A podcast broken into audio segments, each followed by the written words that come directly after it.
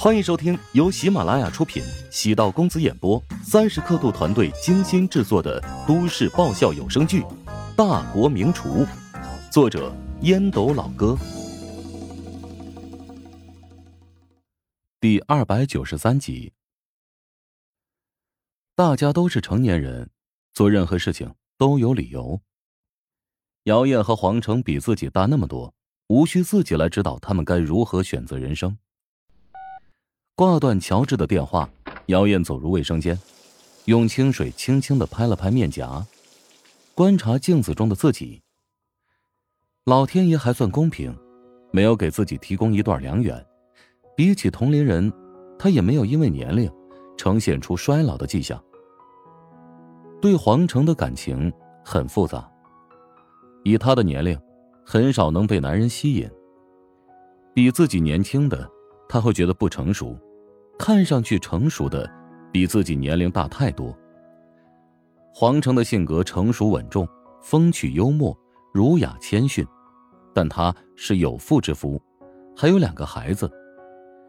姚燕不想破坏黄成的家庭，更想将黄成当成知己，只可惜自己这一步，也是越线。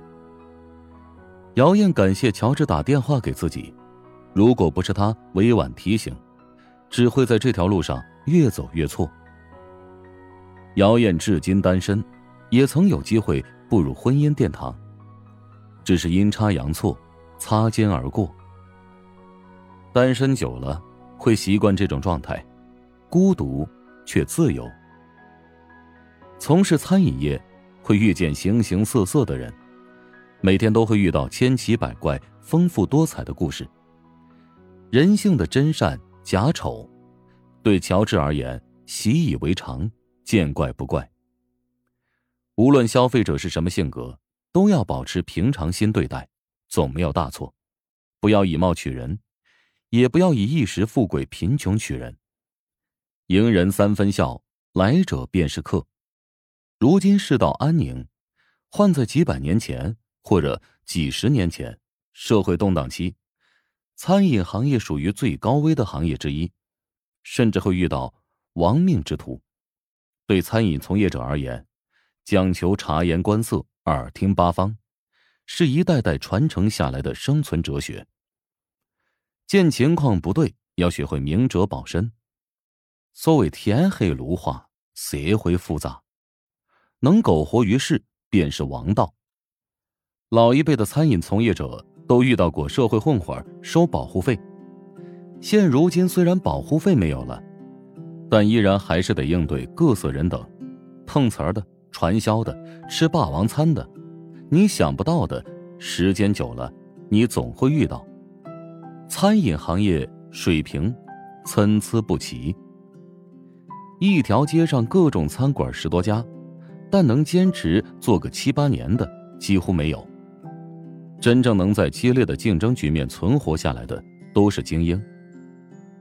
食堂采取的是实名制，在审核顾客的身份信息时比较严苛，倒也降低了各种各样的风险。乔治对丈母娘除了畏惧之外，还有敬佩。作为女人，能打造出一条享誉全国的餐饮巨鳄，实属不易。陶南方懂得审时度势。他知道如何顺应时代的潮流，如何迎合消费者的喜好，及时改变运营模式。乔治对第二食堂有特殊的感情，不能像许多网红店那样昙花一现。除了不断的翻新菜单之外，还得凝聚一批忠实客户。黄成、穆晓、姚燕，都属于自己得争取的客户。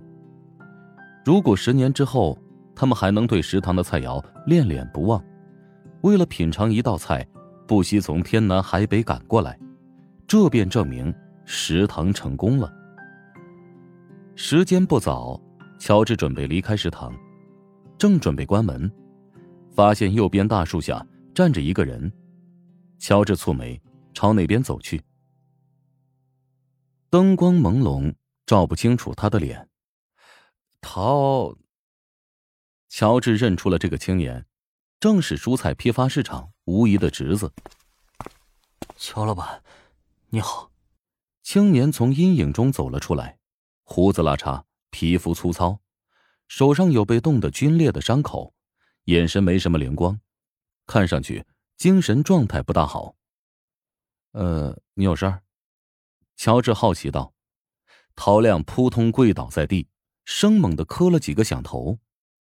乔老板，我姨娘昨天去世了。她临死之前跟我说过，如果还想在这个城市继续打拼下去，就让我过来求求你，让我一口饭吃。如果你不收留我，我就得回老家了。乔治愕然，他跟吴毅的交集不多，或许是看在乔治得知他重病。当时帮过他，乔治劝说道：“哎，你先起来说话。”陶亮的性格比较憨直，“不行，你不答应我，我就不起身。”遇到了一个二愣子，乔治走到他身前，试图将他从地上拔起身，用了九成力气，没想到陶亮竟然纹丝不动，忍不住咦了一声。乔治双手的力气很大，一般人。能被自己挑飞了。想起陶亮在菜摊上干活的画面，他意识到，这家伙可能是天生神力。